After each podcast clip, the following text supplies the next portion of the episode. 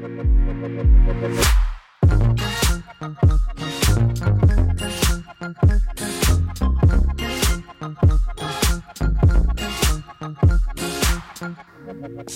Bonsoir, bienvenue, rapprochez-vous, arrêtez tout, ouvrez bien grande vos oreilles et votre cœur, mais c'est pareil. Jusque-là, on va pénétrer au fond de vous, ils vont résonner, ces mots qui disent une existence, ces mots qui empêchent le silence. Grâce à eux, un jour, ça fait sens, c'est le départ et l'arrivée, l'entre-deux, le milieu du guet, prendre la plume, s'interroger, et puis gratter, puis creuser. Il faut ça pour joindre l'autre rive, pour pas partir à la dérive, c'est large, la Méditerranée. Au début, c'est un peu violent, poser les pourquoi, les comment, comment j'étais, petit enfant, et je suis quoi, devenu grand?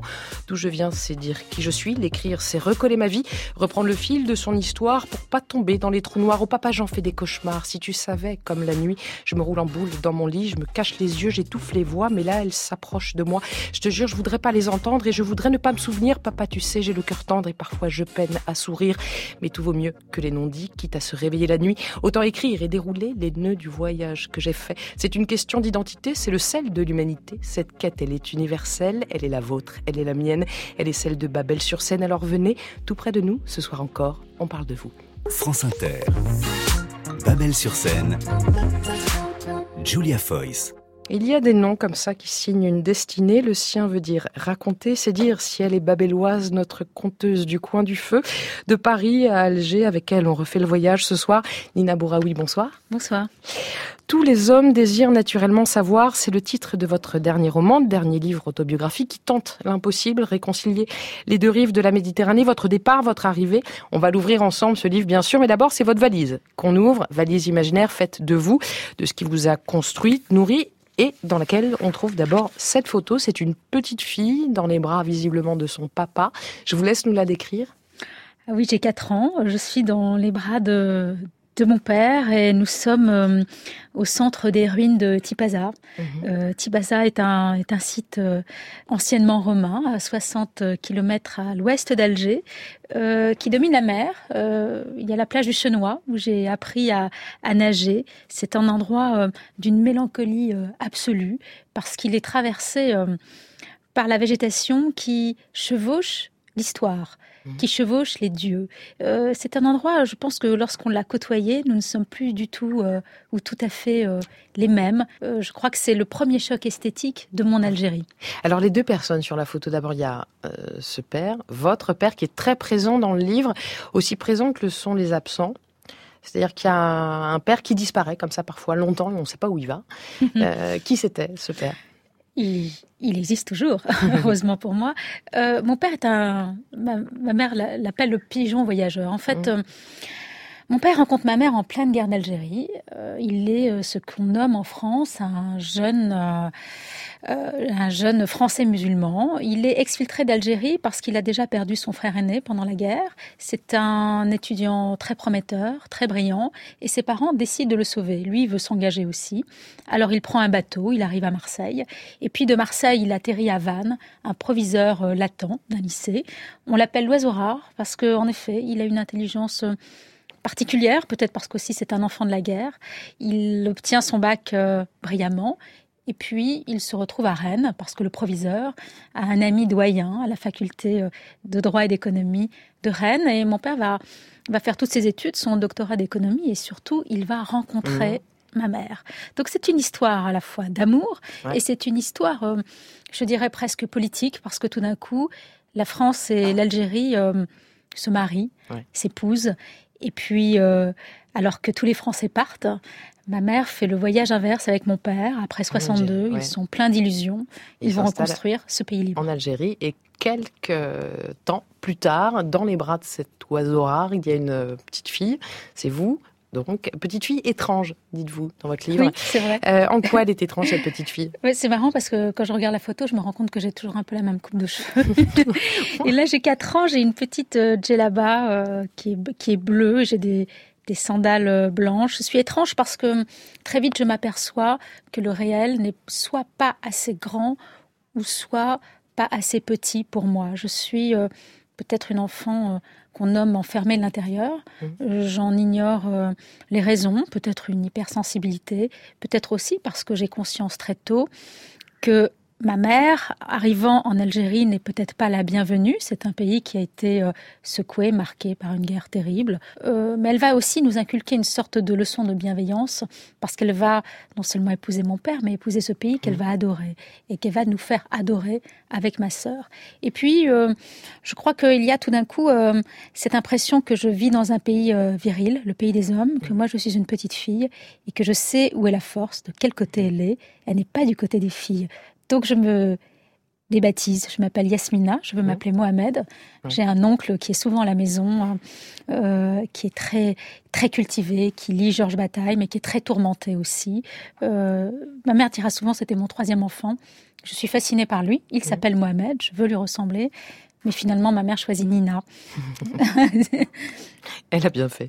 Vous vivez à l'époque au sixième étage d'une résidence façon Le Corbusier avec la précision d'une mémoire photographique en, archéologue. Hein, je vous cite en archéologue et en architecte de cet appartement où vous avez grandi. Vous nous décrivez cette résidence, la cage d'escalier. Vous prenez la rampe en fer forgé. Vous nous faites grimper les marches en faux marbre et déboulez chez vous, chez les Bouraoui. Dans les couloirs de cet appartement résonne souvent de la musique. Parfois c'est du Jodassin et parfois c'est ça.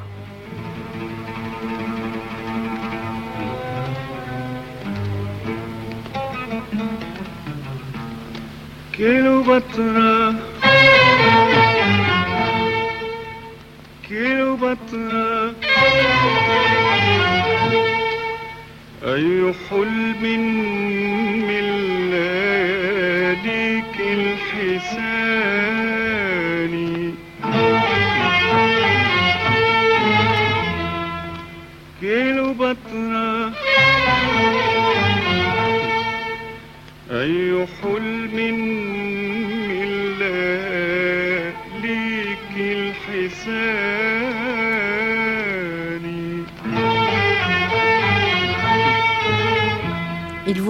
ce morceau, Nina Bouraoui Ah, il a deux histoires. La première, elle est, elle est à la fois triste, tragique, mais je trouve extrêmement romantique.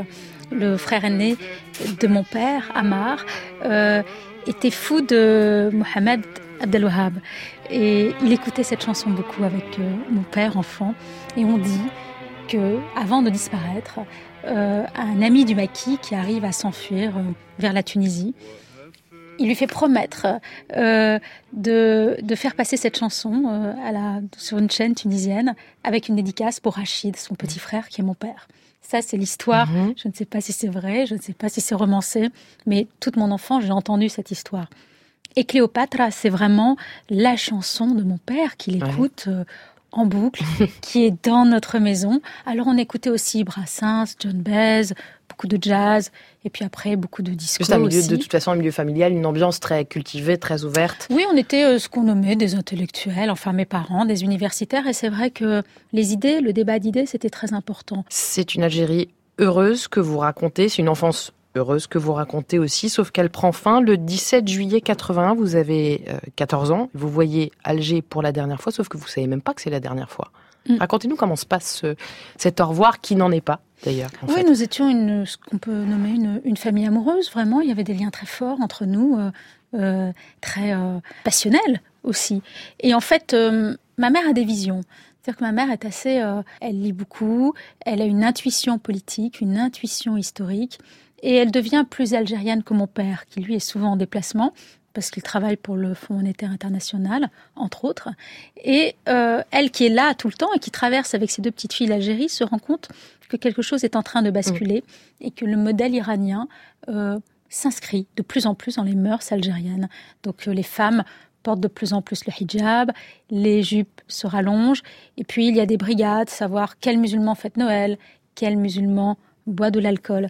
Et en fait, euh, moi, je suis en vacances en France avec ma mère à la montagne, et puis elle lit euh, un article dans Le Monde, je ne sais pas pourquoi. Elle referme le journal, elle sait qu'elle ne reviendra pas dans ce pays.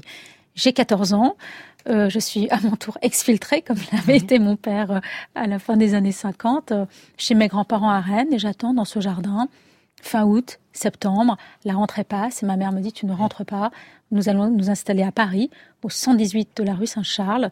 Je lui en veux énormément parce que je laisse ma chambre d'enfant, mes mmh. affaires, mes dessins, mes premiers écrits, mes amis.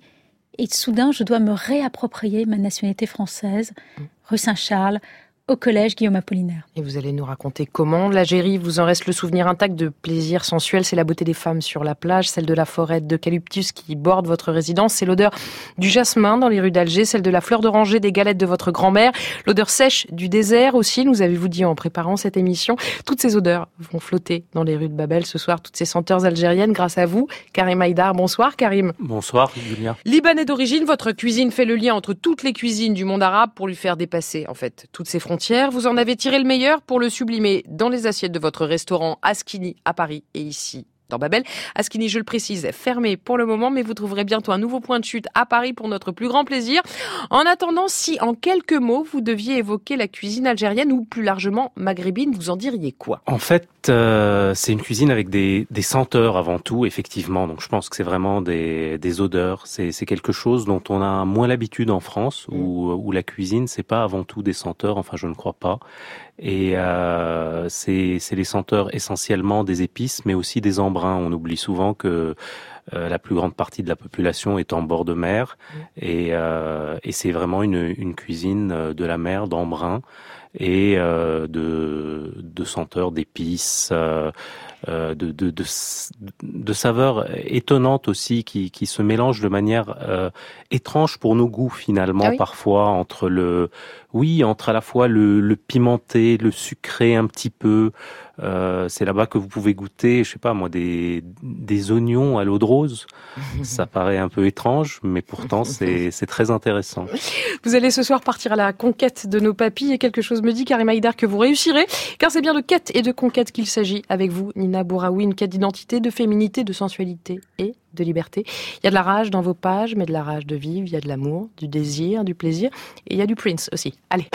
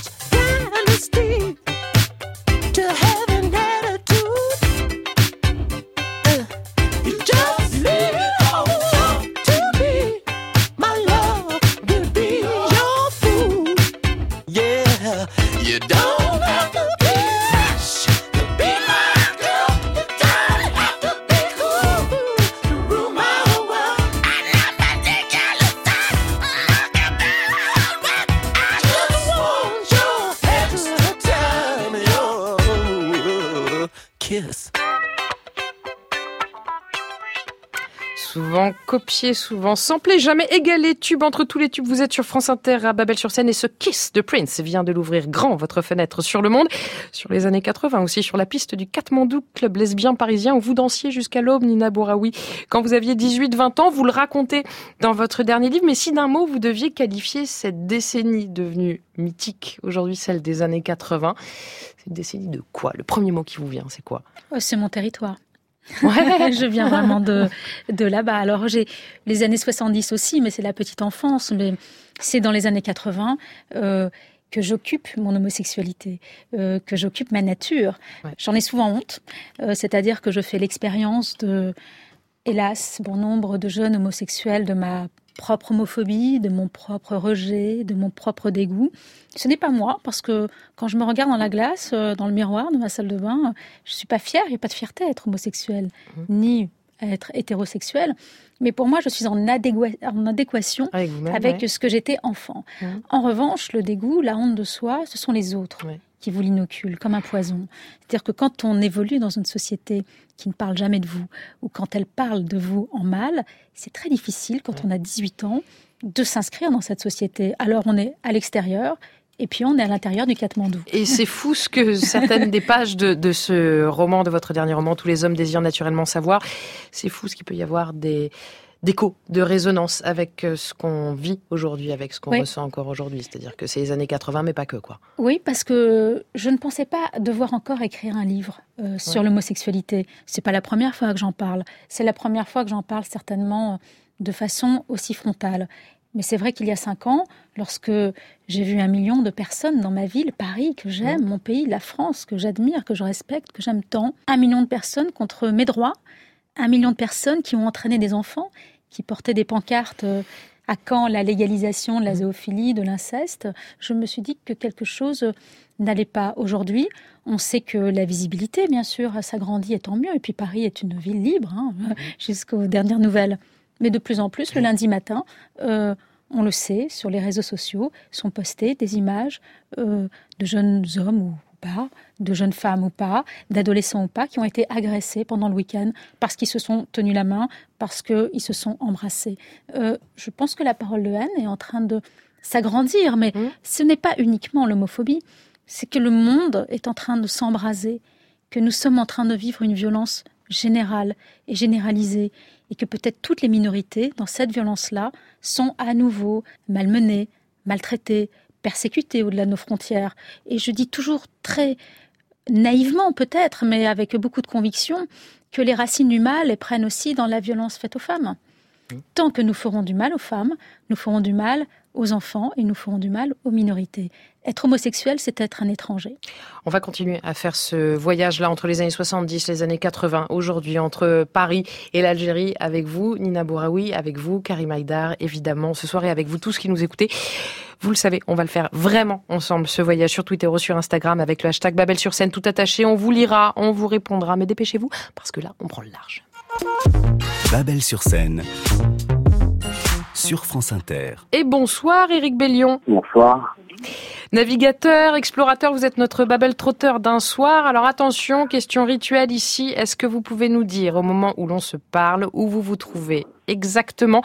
Dites-nous ce que vous voyez autour de vous. Dites-nous quelle heure est-il chez vous? Alors, je suis à à peu près euh, 900 km de l'île de Hierro, de l'archipel des Canaries, dans l'ouest, en mer. Autour de moi, euh, il y a des nuages, des grains. Le soleil s'est couché il y a à peu près 15 minutes. Il reste encore une petite euh, clarté dans l'ouest, vers là où je me dirige. La mer est assez grosse, il y a, ça déferle un peu de chaque côté, c'est magnifique. Vous en êtes là parce qu'en fait, vous avez pris la route du Rhum euh, le 4 novembre à Saint-Malo et euh, vous avez décidé de ne pas vous simplifier la tâche puisque euh, face à des gros bolides, vous, vous avez décidé de faire euh, le trajet, de naviguer sur euh, une embarcation qui est plus, tient plutôt de la, de la goélette ou du gréement, c'est ça? Exactement, c'est une goélette classique de, de 21 mètres, euh, pas du tout fait pour le, le, le solitaire, c'est plutôt un bateau d'équipage. Donc il y a deux mâts, c'est un bateau euh, très très beau en bois et en acier, mais qui n'est pas un bateau de course.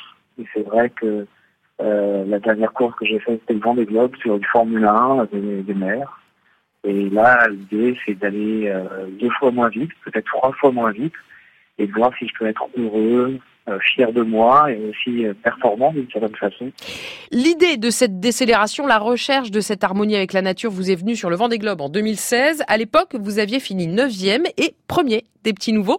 Vous en avez tiré un film documentaire comme un seul homme. Attention, bande annonce.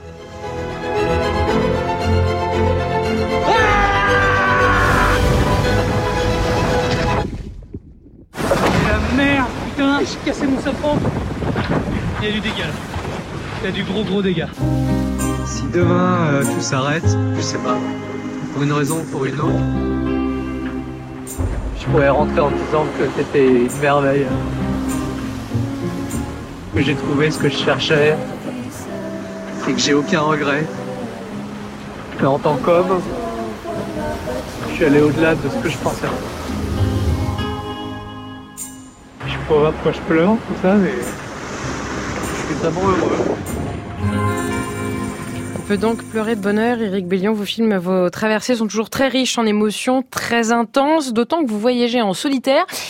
Qu'est-ce que ça change? Est-ce qu'on a plus euh, plus facilement peur? Est-ce que euh, est-ce qu'au contraire c'est une façon de se débarrasser de difficultés annexes On va dire ça comme ça? Qu'est-ce que ça change d'être seul en mer? Ah, ça change absolument tout. Euh, à la fois, ça simplifie euh, pas mal de choses parce que c'est vrai que euh, il n'y a pas de relation humaine euh, à gérer euh, par rapport à un équipage. Il y a beaucoup d'équipages et c'est vrai qu'on est sur des bateaux, euh, c'est vrai que c'est quelque chose de complexe à gérer. Mhm. Et donc l'énergie est pas mise à tout dedans. Et c'est vrai qu'en mer, quand on est seul, ben, on est responsable de tout, du pire comme du meilleur.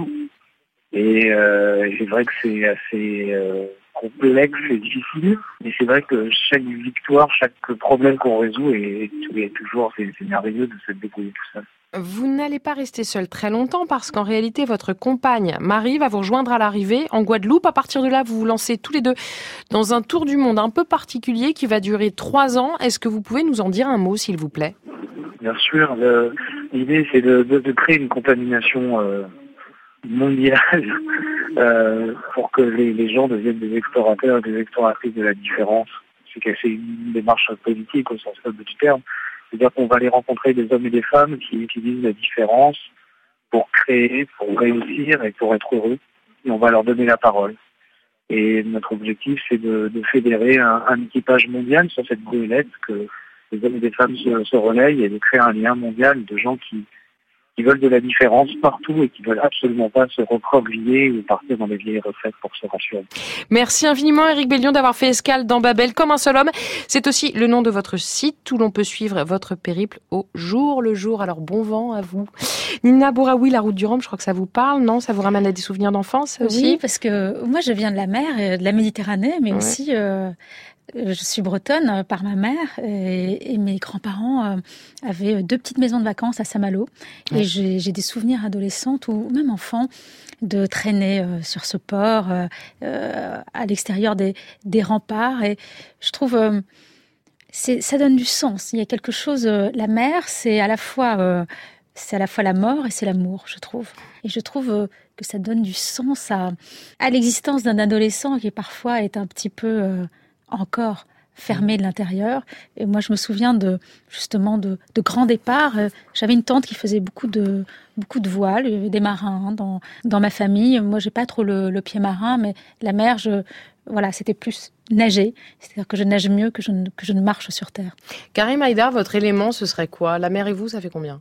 Euh, la mer, j'adore la mer, mais Ouais. euh, pas pour naviguer non plus. Un peu comme Nina, j'adore nager, mais euh, dès que je mets le pied sur un bateau, euh, ça tangue.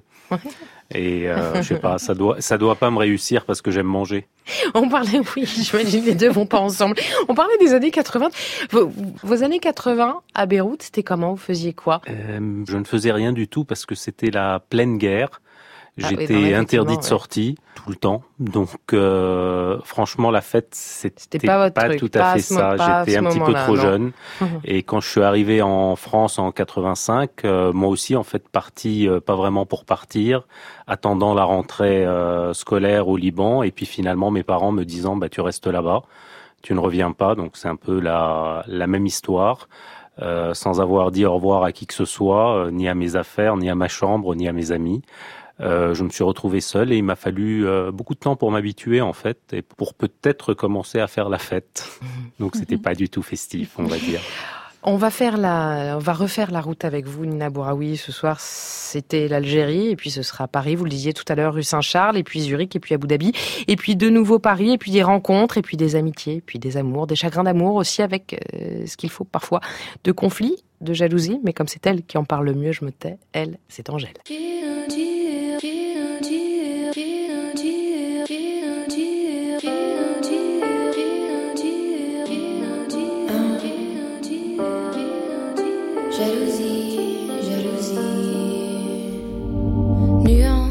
Avec parano. De pas grand chose, mais pourquoi s'entremêler entre lui et moi? C'est, c'est plutôt déplacé et frustrant, car jalousie, ton nom est bien trop joli.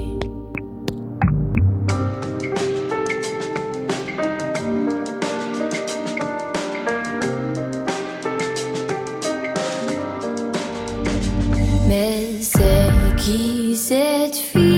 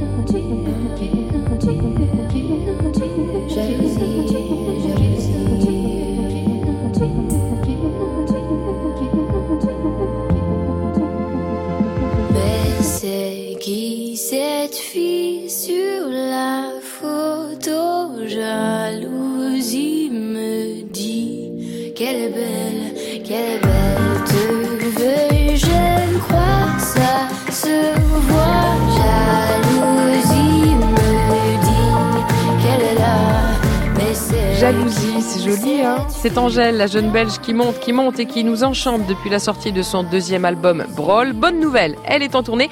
Vous pourrez la voir en concert le 22 juin à Montendre, le 23 juin à Paris à l'affiche du festival Solidays et le 27 juin à Marmande.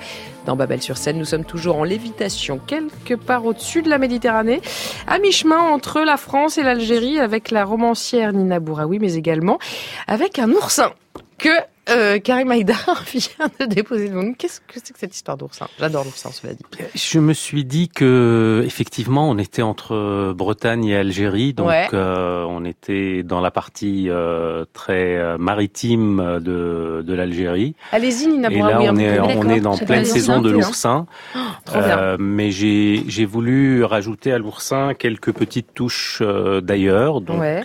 nous avons bien sûr les pois chiches, grands produits du Eh oui. Monde arabe en général et de l'Afrique du Nord en particulier. Euh, Un petit œuf de caille parce que les, les œufs ça passe toujours très très bien avec un peu de citron vert et, Mm. et puis voilà quoi.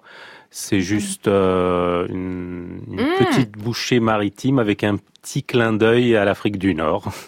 Parce que c'est vrai qu'on on oublie malheureusement souvent, vous savez, on pense tout de suite euh, couscous, tagine, euh, et essentiellement viande et volaille, ouais. alors qu'il y a beaucoup d'abord de cuisine de la mer, mais aussi beaucoup ce, cette Ouais. adoration des fruits de mer, Ouais. comme en Bretagne. Et quelque Oui, part, je pense que l'alliance, effectivement, était assez juste. oui, oui, c'est vrai, j'ai tout, cumulé. Personnellement, je suis joie. Et vous, euh, Nina Bouraoui, cet, cet oursin aux, aux œufs de caille, il est comment? Et extraordinaire parce que c'est, on on n'ose pas euh, mélanger. Moi, j'ai un souvenir des oursins, les criques en Algérie. Euh, mon père plongeait avec un sac en plastique et une fourchette en apnée et il remontait avec le sac plein. C'est des oursins noirs hein, de Méditerranée, très orangés, qu'on cassait contre le rocher, un filet de citron, euh, une baguette ouverte en deux, et puis on se faisait des sandwichs aux oursins, c'était extraordinaire. Bah, vous voyez, je vous l'avais dit, Karim Haïdar vous ferait tomber en enfant ce soir, Nina. Alors, si vous aussi, vous voulez vous régaler, vous pouvez, en vous nourrissant des photos ou des vidéos que Thomas Caramilia est en train de prendre pour vous avec le hashtag Babel sur scène, tout attaché, vous verrez tout, vous saurez tout ce que les hommes et les femmes désirent naturellement savoir. Julia Foyce. Babel sur scène. Sur France Inter. Que ce soit le jour, que ce soit la nuit, je me suis toujours rappelé que tout, tout peut arriver. Je vous en prie. J'aimerais en savoir encore un peu davantage. Même si vous n'êtes pas sûr de le savoir très bien. Même si vous devez l'inventer. Vous savez, ils se rencontraient dans une maison isolée, au bord de la mer. Ah, ces voix inimitables de Jeanne Moreau et de Jean-Paul Belmondo. Moderato Cantabile, c'est un film de Peter Brook, c'est un roman de Marguerite Duras et c'est une épreuve pour vous, Nina Bouraoui, épreuve du bac français, dont vous vous tirez haut la main 17, c'est ça? Oui, je connaissais le texte par cœur. C'était la scène quand il découpe le saumon. Ouais. Euh, elle est chez elle et lui attend derrière les grilles. Il y a, voilà, c'était. euh, euh, je me souviens, c'était euh, la lutte des classes un peu. Enfin, notre professeur nous l'avait un peu euh, Raconté comme appris ça. ainsi. Ouais. Euh, et Marguerite Duras, j'ai eu l'immense chance de la rencontrer, Ah oui d'aller rue Saint-Benoît. J'avais 24 ans, je venais de Ah ouais. publier mon premier roman. Ouais. Et j'étais le fil conducteur euh, d'un documentaire pour la radio-télévision euh, suisse romande. Et j'ai pénétré dans cet appartement incroyable où Yann Andrea prenait tant soin d'elle. Mm. Et j'ai vu euh, le mythe. Alors c'était drôle parce que j'étais assez... euh, comme j'étais très jeune et elle avait cette voix, elle me dit « Pourquoi t'es là, toi ?» Et moi, je dis « Mais pour vous voir. » Elle me dit euh, Mais avant, j'avais les cheveux comme toi, à l'époque de l'amant. Et puis, tu- d'où tu viens ?» Et on rentrait de chez Nathalie Sarraute. Ouais. Et dit Ah, mais Nathalie Sarraute, elle est en forme. Elle n'a pas eu les amants, elle n'a pas eu l'alcool, elle n'a pas eu la cigarette. Mais elle était merveilleuse. Elle était euh, Ouais. euh, d'une tendresse et à la fois d'une euh, d'une brutalité, mais une brutalité. une brutalité douce. Bienveillante. Euh, ouais. Et puis, je regardais partout et il y avait des feuilles partout dans son appartement. Et elle me dit, moi, je lis plus rien. On m'a dit que c'était bien ce que tu faisais. Mais en tous les cas, je peux te dire un truc. Quand tu finis d'écrire un livre, tu en commences tout de suite un autre. Sinon, t'es foutu. Et elle n'avait pas vraiment tort. Alors, au moment du bac, vous poursuivez votre scolarité en France. Vous l'écrivez dans ce livre en, en un mois. Un mois après votre arrivée en France, vous étiez métamorphosé. En quoi et pourquoi? Euh, c'est, disons que moi, je veux pas dire que j'ai vécu un exil parce que j'étais euh, d'une double nationalité, mais c'est vrai qu'en Algérie, j'étais vraiment algérienne parce que je vivais à Alger, parce que on a traversé ce pays jusqu'aux confins du désert, jusqu'au Tassili, au Hogar, et quand j'arrive en France, soudain, je dois redevenir, ou en tous les cas, oui, euh, m'approprier ma nationalité française. Donc, euh, ce qui est bizarre, j'ai l'impression que j'ai laissé un double derrière moi. On devient un peu schizophrénique. Souvent, je me dis, ce double, qu'est-ce qu'il est devenu Ou comment j'aurais été si j'étais restée plus longtemps C'est une question que Algérie vous, vous vous posez et en même temps difficile d'y répondre parce que vous avez tout brûlé, vous avez tout coupé. Parce que vous répondiez même pas aux lettres Hmm de, que vos amis d'Algérie vous, vous écrivaient, vous, vous coupez tout. C'est cruel, oui. Parce que, en fait, euh, je me dis, il faut. C'est une renaissance. J'ai 14 ans et j'ai toujours l'impression qu'il me manque 14 ans. Alors, c'est pas mal. euh, Je peux m'enlever 14 ans de, de mon âge réel.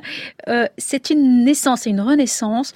Et pour renaître, il ne faut plus d'attache. Alors, c'est- brutal parce qu'après, la nature va reprendre ses droits et l'Algérie reviendra comme un boomerang. Mais je perds mon accent algérien. Je m'achète de nouveaux habits parce que j'ai plus d'habits.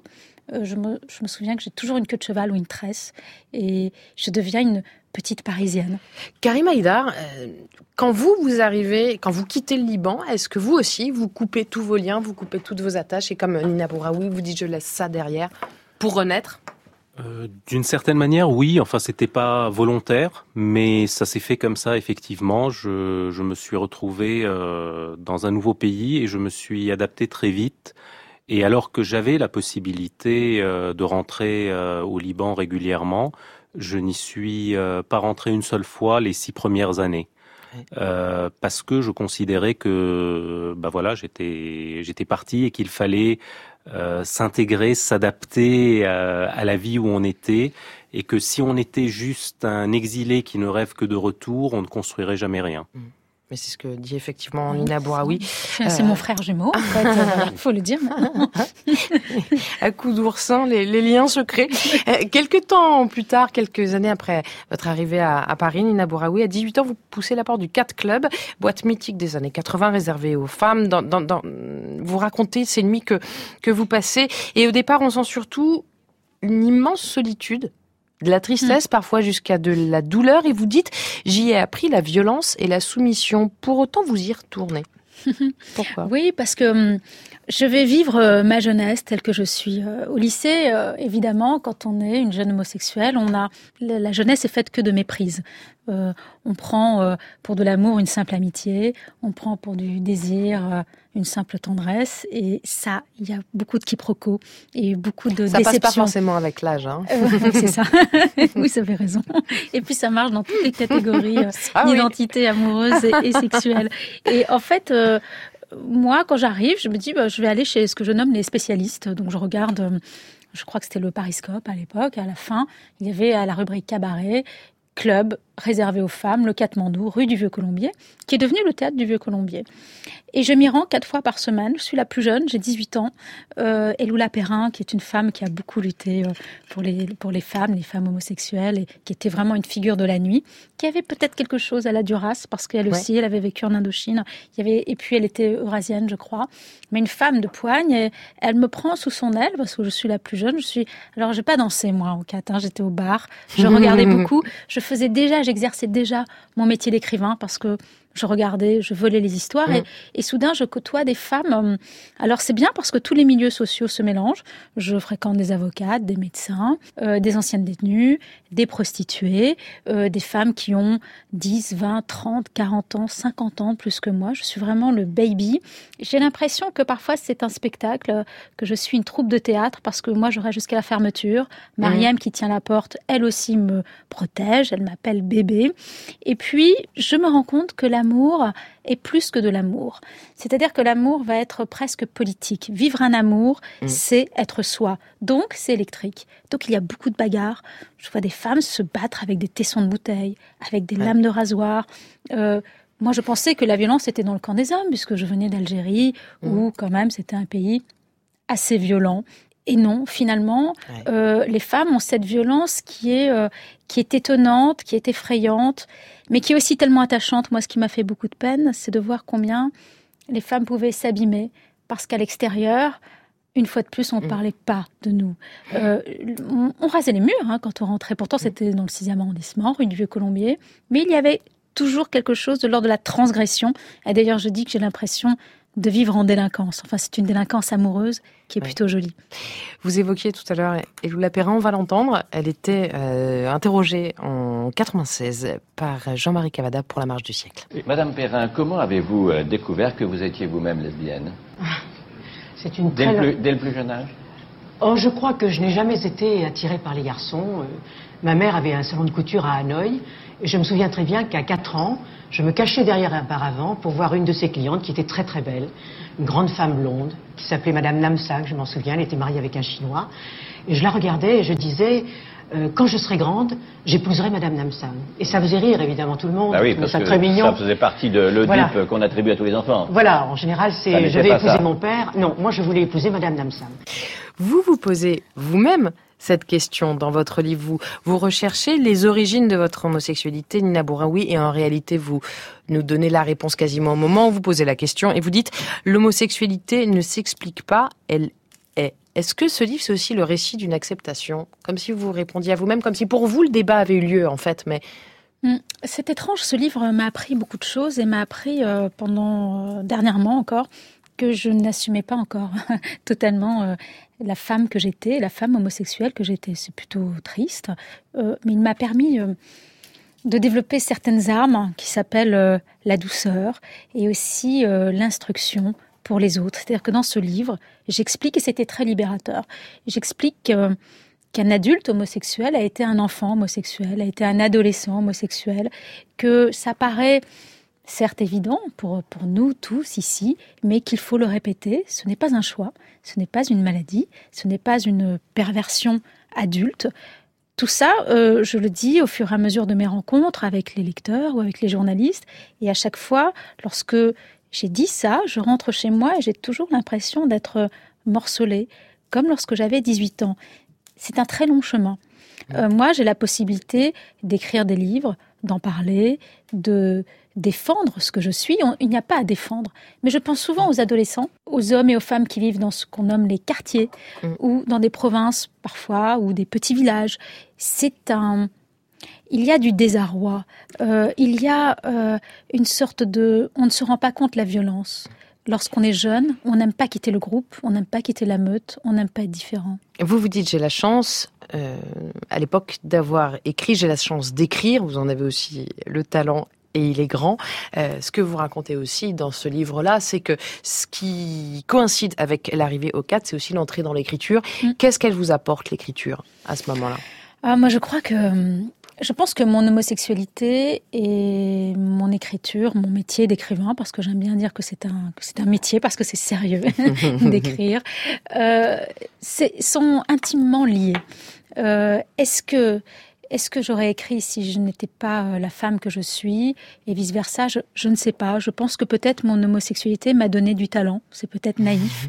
Mais il me semblait, en tous les cas, et ça c'était plutôt triste, de devenir légitime si je publiais, si je construisais ce que je nomme mon édifice amoureux, qui sont ces livres qui se prennent la main, qui se tiennent la main. C'est le 16e, et j'espère qu'il y en aura encore et encore, parce que je vois ma vie faite ainsi de livres et de mots. Et puis aussi, euh, peut-être pour euh, reconstruire mon cœur brisé, parce que moi j'étais jeune, j'avais 18 ans, j'étais un cœur d'artichaut, on l'a souvent piétiné. Alors euh, j'avais toujours ce truc en tête. Je disais, vous verrez, je publierai. Alors, c'était une façon de s'aimer soi, de se faire aimer. Je me suis totalement trompée parce que l'écriture, c'est pas ça. L'écriture, c'est autre chose. Je crois que l'écriture, c'est avant tout restituer la poésie du monde quand cette poésie a quitté le monde. C'est ça pour moi écrire. Vous écrivez, vous lisez beaucoup. Aussi, à Paris, vous lancez dans des études de philosophie. Vous dévorez les mots des autres pendant que vous accouchez des vôtres. Parmi eux, il y a ceux de Camus qui vous accompagnent jusqu'à nous ce soir. C'est un extrait de Noces que vous avez choisi de nous lire. Nina Bouraoui, c'est absolument quand vous voulez, vous êtes ici chez vous. D'accord. En plus, c'est à Tipaza, donc euh, ça va illustrer euh, cette photographie avec mon père. Et la boucle se boucle. À gauche du port, un escalier de pierre sèche mène aux ruines, parmi les lentisques et les genêts. Le chemin passe devant un petit phare pour plonger ensuite en pleine campagne. Déjà, au pied de ce phare, de grosses plantes grasses, aux fleurs violettes, jaunes et rouges, descendent vers les premiers rochers que la mer suce avec un bruit de baisers. Debout dans le vent léger, sous le soleil qui nous chauffe, un seul côté du visage, nous regardons la lumière descendre du ciel, la mer sans une ride, et le sourire de ses dents éclatantes. Avant d'entrer dans le royaume des ruines, pour la dernière fois, nous sommes spectateurs. Merci Nina Bouraoui. Camus est mon père, hein. je dois le dire. Merci pour ce voyage que vous nous faites faire jusqu'en en Algérie, jusque dans votre Algérie à vous, celle de Camus, celle de votre père aussi. Est-ce que vous, vous l'avez retrouvé Est-ce que vous y êtes enfin retourné Non, toujours pas. Non? Toujours pas. Euh, alors, euh, c'est souvent une. Bien sûr, c'est une question toujours qui revient et que je me pose sans arrêt. L'Algérie a traversé ce qu'on a nommé la décennie noire pendant les années 90. C'était dix ans d'horreur. Euh, ce livre est aussi un hommage au peuple algérien, si fort, qui était si seul à l'époque. Euh, c'est vrai que ce que nous avons traversé euh, en France, à Paris, à Nice et hélas dans le monde entier, avec cette violence sourde, euh, ces attentats épouvantables, m'ont reconnecté à ces années noires. Et je me souviens que l'Algérie était un pays seul. Je l'ai souvent comparé euh, à un pan du continent brisé qui aurait dérivé comme ça, tout seul. Les villageois défendaient leur village la nuit, euh, comme sur un bateau. Ils faisaient des quarts avec un fusil, des hommes et des femmes Dans le livre, je raconte comment on plongeait euh, les villages euh, dans le noir, on coupait l'électricité et on venait massacrer les gens à la hache, au sabre. Euh, Ça a été épouvantable. Et puis après, les années ont passé, l'Algérie s'est relevée parce que c'est un peuple fort, courageux, tellement attachant. Je crois que hum, je retournerai en Algérie quand je n'aurai plus peur de ne plus écrire. Je pense que j'ai, depuis 25 ans maintenant, écrit une légende qui me concerne. Certes, c'est un roman autobiographique, mais les années sont passées. La mémoire est parfois euh, précise, mais parfois défaillante. Mais souvent, elle a décidé d'être défaillante parce que sinon, nous ne, nous ne pourrions pas survivre à nos souvenirs. Je crois que j'ai peur d'ouvrir la porte euh, de la fiction que j'ai construite. J'ai peur d'embrasser un passé qui ne ressemblerait pas euh, à mon passé. La France, c'est le vêtement que je porte. L'Algérie, c'est ma peau livrée au soleil et aux tempêtes. Ce sont vos mots à vous. Il y a autant de lumière que de mélancolie chez vous, Nina Bouraoui. Vous brouillez les pistes en voulant les dessiner. Un peu comme lui, ses mélodies sont d'une belle étrangeté, sa musique presque hypnotique. William Z. Villain, Something Beautiful. You make me wanna stumble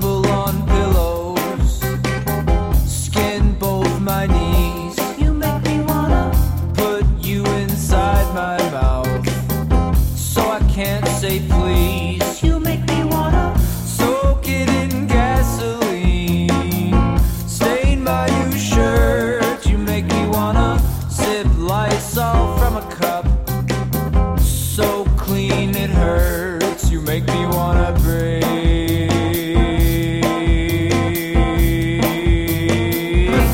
something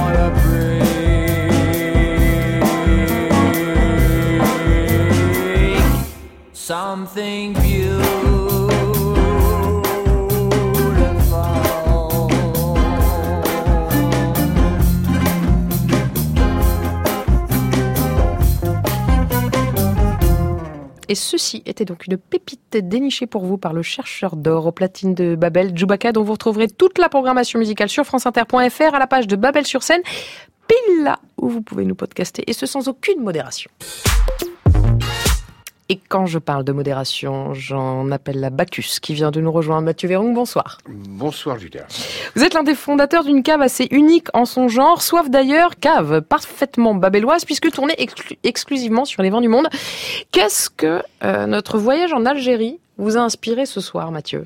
Alors le voyage en Algérie m'a inspiré bon quelques souvenirs parce que j'y suis allé deux fois. euh, J'en suis revenu ébloui. C'était euh, au début des années 80.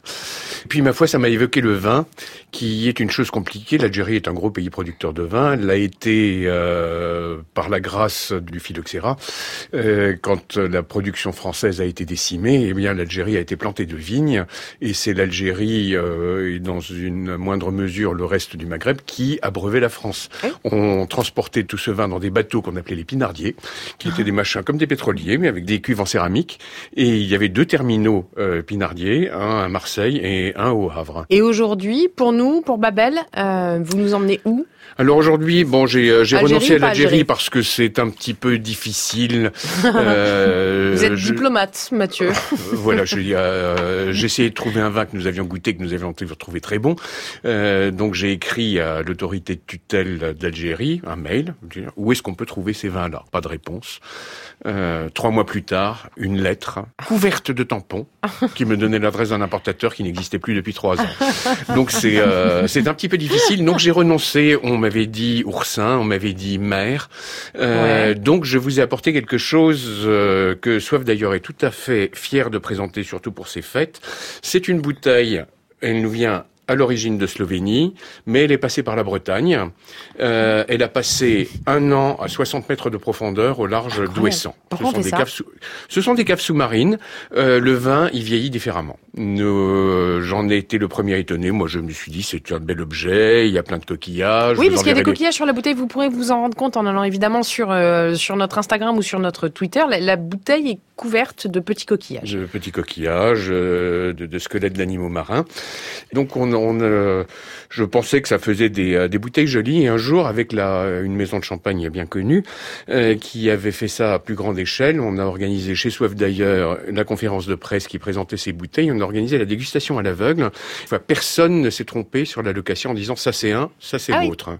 D'accord. Sans pouvoir dire lequel avait été immergé, bien Ouais. sûr. Mais, Mais très nettement, ça change quelque la, chose. La différence était très très nette. Eh ben, on va pouvoir se rendre compte. J'ai j'ai peur, moi, des bouchons qui. Ah, voilà. Mais non, mais voilà. non, mais on l'a bien eu. Non, mais, hein. je sais que vous maîtrisez, Mathieu. Enfin, écoutez.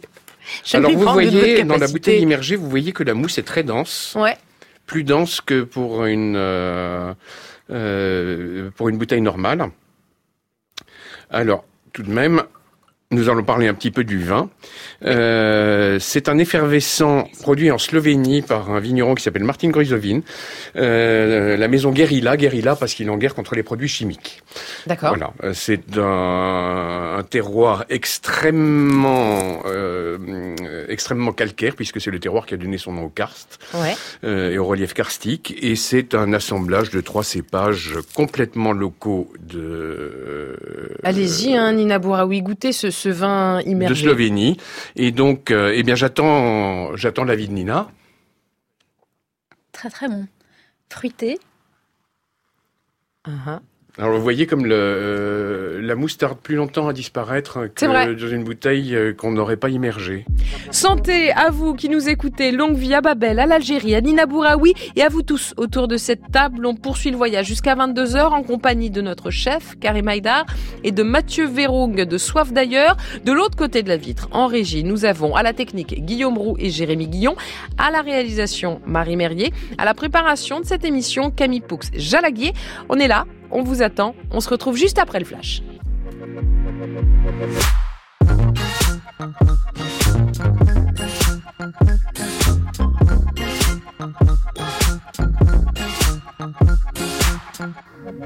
Bonsoir, bienvenue à ceux qui nous rejoignent. Comme vous avez raison, car ce soir nous aurons de la Turquie, un peu de vin et de l'Irak, comme un parfum, celui de la glace à l'abricot, ça fait sourire, Soro Solo. Et puis le goût d'un embargo, saveur amère, celle de la guerre. Mais on résiste sur Twitter. Tant qu'on écrit, c'est que l'on vit. Et ça n'est pas Janet Flanner qui viendra nous dire le contraire. Le journalisme littéraire, les écrivains, les reporters seront tous convoqués ce soir pour nous raconter leurs histoires. Celle d'un monde qu'ils voulaient changer, celle d'une vie qu'ils veulent meilleure. Ça s'appelle avoir soif soif d'ailleurs et ça sent la fleur d'oranger. Alors ce soir, on va trinquer à la saluté, à la santé. France Inter. Babel sur scène. Julia Foyce. Nina Bouraoui, vous êtes notre poisson pilote ce soir entre hier et aujourd'hui entre Paris et l'Algérie. Dans vos mains, une valise où l'on trouve aussi un quelqu'un. Michel Fitoussi, bonsoir. Bonsoir. Michel Fitoussi, vous publiez Janet, biographie de l'une des plus grandes journalistes américaines, Janet Flanner chez Jean-Claude Lattès. En dehors de votre éditeur, qu'est-ce que vous avez en commun avec Nina Bouraoui? Waouh Tellement de choses. Oui, je peux commencer à répondre. Ouais, allez-y. Euh, moi, j'ai. Alors d'abord, euh, n'oublions pas que Michel était un. Enfin, il reste pour moi un pilier avant tout. Enfin, ce n'est pas que ça, mais c'est une grande journaliste, mais du L Magazine. Mhm. Et pour moi, le L, en Algérie, c'était la liberté. Quand il arrivait, parce que parfois il n'arrivait pas, les piles du L à la maison, c'était aussi important que les piles du monde. Et puis, euh, il y a quatre ou cinq ans, euh, Michel m'a donné euh, euh, la chance de pouvoir écrire une pièce de théâtre parce qu'elle s'est occupée d'un festival qui s'appelait et qui s'appelle toujours Le Paris des femmes. Nous avons euh, cette espèce de, je veux dire, de d'amitié instinctive puisque elle vient de Tunisie et que par elle, je me rends compte combien euh, les Juifs de Tunisie ou d'Algérie ou du Maroc sont comme les Algériens, les Marocains, les Tunisiens euh, musulmans ou catholiques, parce qu'il y en a aussi. Euh, je trouve que voilà, elle, elle allie tout ça. C'est une grande journaliste et vous l'avez vu en parlant de, de Janet, elle parle aussi d'elle. Elle il y a quelque chose. elle est scrupuleuse. Elle est sérieuse, elle est rigoureuse et elle est tellement sympathique. Michel Fitoussi, je vous retourne la question. Alors, moi, je, je je connaissais pas Nina, mais je, je bien sûr je lisais ses livres. On a eu un, un ami commun qui était l'éditeur Jean-Marc Roberts, qui, a été l'éditeur de de Nina pendant des années et qui me parlait beaucoup d'elle. Euh, donc pour moi, et puis j'ai- j'aimais ce qu'elle faisait, j'aimais ce qu'elle écrivait. Pour moi, c'était vraiment quelqu'un de mystérieux. J'avais toujours très envie de, de la rencontrer. Et puis voilà, l'occasion s'est trouvée avec ce festival euh, de, de, de, théâtre au féminin où euh, avec Véronique Olmy et Anne Rothenberg, le festival continue d'ailleurs. Moi, je, je l'ai laissé un peu de côté, mais on, on a fait écrire pendant depuis 2012 des auteurs femmes euh, pour le théâtre qui n'avaient peut-être jamais approché le théâtre. C'était le cas de, de Nina. Et elle a écrit euh, en 2015, qui était une année particulière. C'est janvier 2015, au moment des attentats. Le- la- la- les, les trois jours de représentation du théâtre ont eu lieu à ce moment-là. Et Nina avait écrit une pièce euh, très prémonitoire qui s'appelait Otage et euh, qui racontait comment une femme prenait en otage, une employée modèle prenait en otage son patron. C'était bouleversant. Euh, et voilà, on s'est rencontrés comme ça et on a évoqué beaucoup de choses. Euh, bien- Jean-Marc, bien sûr, l'écriture, la Tunisie, l'Algérie, nos parents, euh, nos amis, ce que nous aimions, ce que nous détestions. On s'est trouvé une foule de, de points De communs. ouais. Et puis voilà. Et puis, Nina Bouraoui, je question pardon, rituelle. je fais, je fais juste, mais je trouve que c'est très important que Michel parle de Jean-Marc, qui nous a quittés, hélas. Et moi, j'ai peur du silence et j'ai peur de l'oubli. C'était euh, notre ami, euh, quelqu'un qui a compté euh, tellement pour nous, mais c'était un immense éditeur. Ne l'oublions jamais, Jean-Marc Roberts, jamais. Nina Bouraoui, question rituelle ici dans Babel. Si vous vouliez embarquer Michel Fitoussi et nous avec dans un samedi soir idéal, vous partiriez où? Vous feriez quoi? On m'a parlé d'un certain club des pins. Ah oui, c'est vrai. mais à l'époque, euh, alors euh, le club des pins a changé, mais le club des pins, c'est à l'extérieur, euh, c'est à l'extérieur d'Alger. On avait, on allait faire la fête là-bas. Il y avait des bungalows, des amis. euh, euh, donc c'était pour moi les samedis soirs idéaux, Mhm. vraiment. Avec, Ouais. c'était le début de la disco. Je me Ouais. souviens, on écoutait. Euh, Sheila. et euh, il y avait cette, euh, dans les années 70, il y avait cette espèce de, de, de légèreté qui était peut-être aussi euh, liée euh, à la station balnéaire, à la Mhm, mer, à, voilà, aux vagues, euh, au sable. Ça sent les vacances, Euh. C'était les vacances Ouais. permanentes en fait ces années-là. Alors il y a peut-être battle. Nina Bouraoui sur votre samedi soir, pardon, hein, mais Ferrat Talani, bonsoir. Bonsoir. Vous êtes grand reporter, vous êtes producteur basé à Dubaï, vous couvrez le Moyen-Orient pour, entre autres, hein, le monde diplomatique, France 24, Canal ou euh, Géo. Le pays de votre cœur, c'est l'Irak. C'est là qu'aura lieu votre samedi soir idéal. Où et comment et on ferait quoi? Ben, il y a un quartier historique à Bagdad qui s'appelle Abu Noas, qui est le nom d'un grand poète. Et euh, à l'époque, avant la guerre, il y avait un endroit où euh, on pouvait aller dîner sur des bateaux sur le fleuve Tigre, qui coupe euh, Bagdad en deux. Et c'était déjà euh, pour moi de petits îlots de, de liberté, des petites bulles euh, en plein cœur de la capitale où on pouvait euh, chanter, danser, manger du poisson. Et c'est vraiment des souvenirs que j'ai gardés euh, euh, jusqu'au jour d'aujourd'hui. Et, malheureusement, ces restaurants n'existent plus à Bagdad. Vous, vous êtes né en France de parents irakiens. Vous avez d'abord euh, passé vos étés, vos vacances en Irak, et puis vous y êtes posté comme correspondant de guerre de 2003 à 2008. Cette histoire, la vôtre et celle de l'Irak aussi, vous la racontez dans une série euh, web documentaire en 20 épisodes diffusés sur arte.fr, et ça donne à peu près ceci. Je m'appelle Ferhat Alani. Je suis français et irakien. En 1989, j'ai 9 ans. Je vais enfin pouvoir découvrir le pays de mes parents. On me sourit, on me pose des questions sur la France. Nous sommes reçus comme des rois.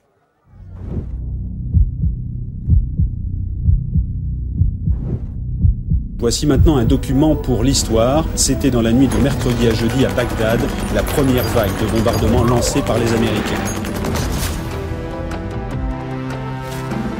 This hour, American and coalition forces are in the early stages of military operations.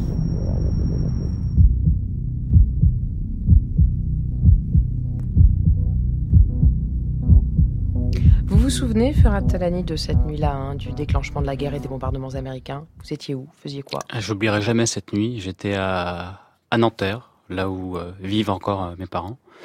Euh, et nous assistions de manière impuissante à, au bombardement. Nous savions que l'ultimatum, euh, l'expiration en fait avait été euh, annoncée euh, de cet ultimatum, et donc euh, j'assiste tristement de, face au JT d'Al Jazeera à l'époque, je me souviens très bien, au premier bombardement, et je me souviens ne pas avoir pu tenir, et je me suis levé, et je crois que j'avais cassé la porte de la salle de bain. Une colère. Vous racontez euh, simultanément dans ce webdoc et dans un très chouette roman graphique Parfum d'Irak, ce sont 1000 tweets qui nous font remonter le temps hein, de 89 à 2011. On va les parcourir avec vous ce soir, Ferhat Talani. Merci d'être là. On va le faire en très bonne compagnie puisque nous sommes avec ceux qui vont donner tout son sel et tout son carburant à cette soirée en cuisine. Karim Aïdar du restaurant Askini et au bar Mathieu Véroun, caviste à soif d'ailleurs, avec un peu de bon son dans les oreilles. Il sera parfait ce samedi soir يضحون ما chicken تغرث شانو تواشنن بس هذه يزالي عجلي عجلي عجلي عجلي ما chicken تغرث شانو تواشنون بس هذا يزالي يا يثرن لاشوزي يدخل ما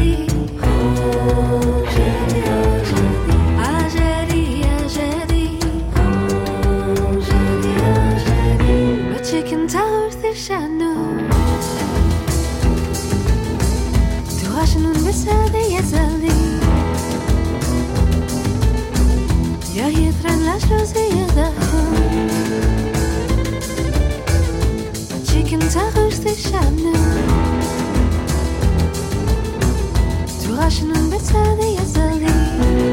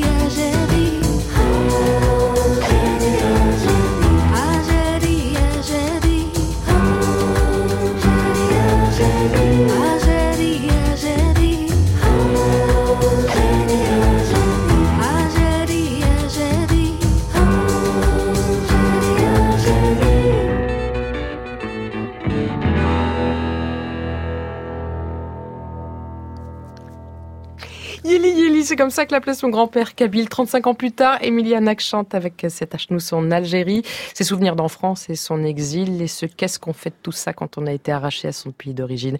Eh ben, on vient le raconter ici ce soir sur France Inter et dans Babel sur scène entre l'Irak, l'Algérie et d'ici la fin de l'heure la Guyane avec Soro Solo. On se balade avec les écrivaines Nina Bouraoui et Michel Fitoussi, avec le grand reporter Ferhat Alani, avec notre sommelier d'un soir Mathieu Véroung et avec celui qui va nous régaler là tout de suite maintenant si. de, de quoi Karim Aïda Ouais, maintenant. Avant de vous régaler, quand même, il y a- Ouais. y a une chose qui, qui vient de me passer par l'esprit, c'est que euh, nous sommes trois ici, euh, arabes d'origine, euh, Michel Fitoussi, Nina Bouraoui, Algérien, et vous, Karim Aïda, ouais.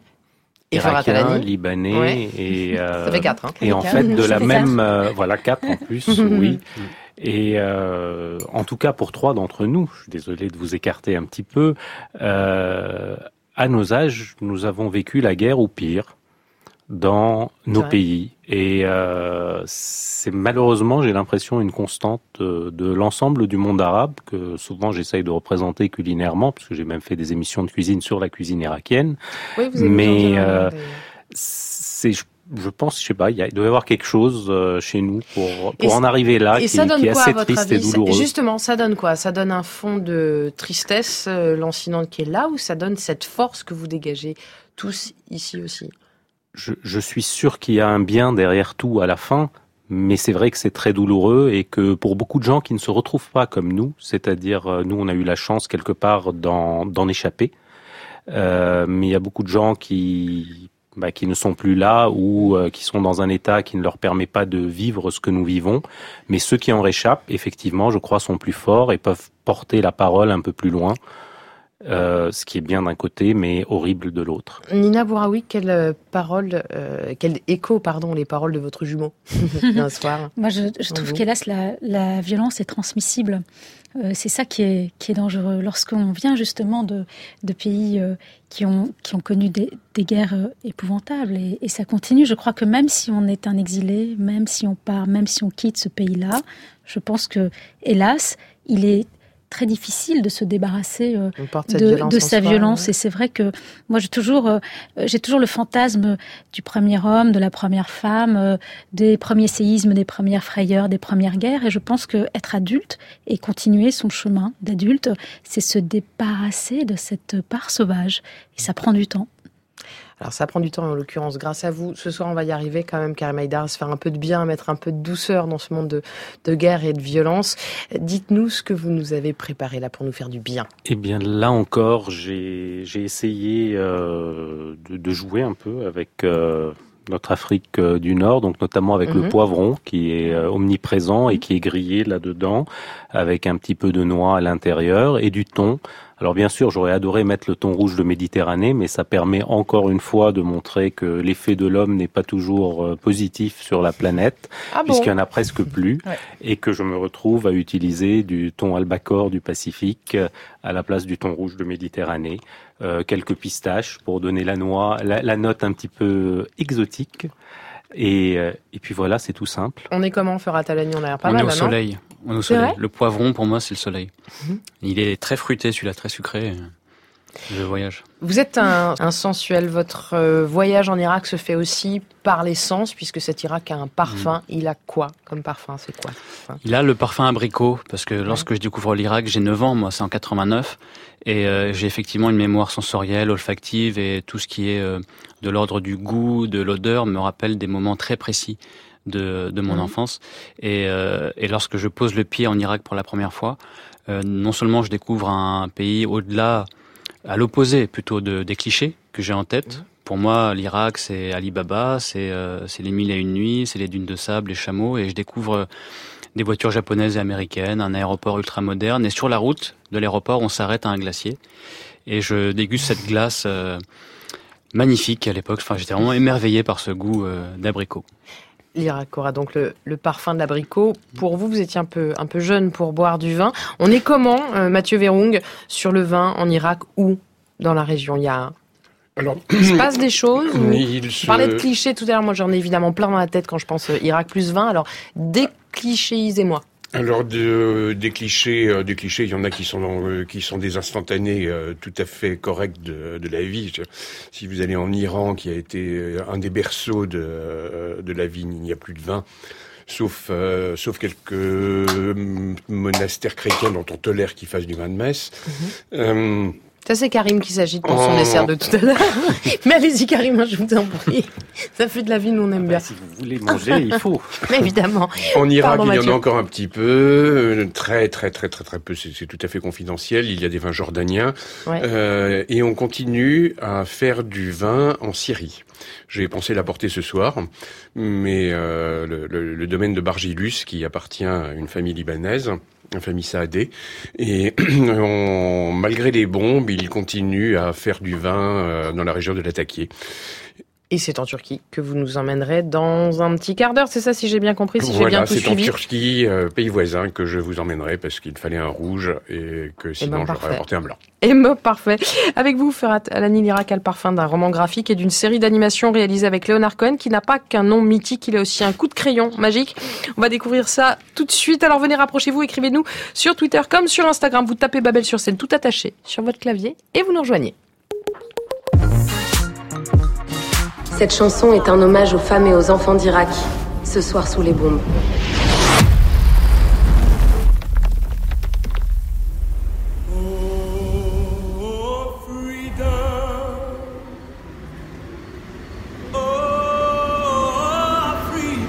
Ça fait huit ans que je ne suis pas retourné en Irak. J'avais 9 ans la première fois que j'y suis allé. Une guerre venait de se terminer. Un an plus tard, on a appris qu'une nouvelle guerre commençait.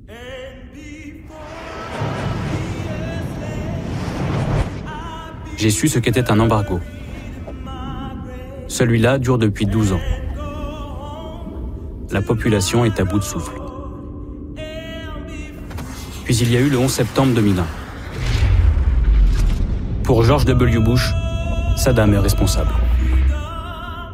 Aujourd'hui, le président américain a déclaré que l'Irak faisait partie de l'axe du mal. Encore une guerre. Et ce sont les Irakiens qui vont payer.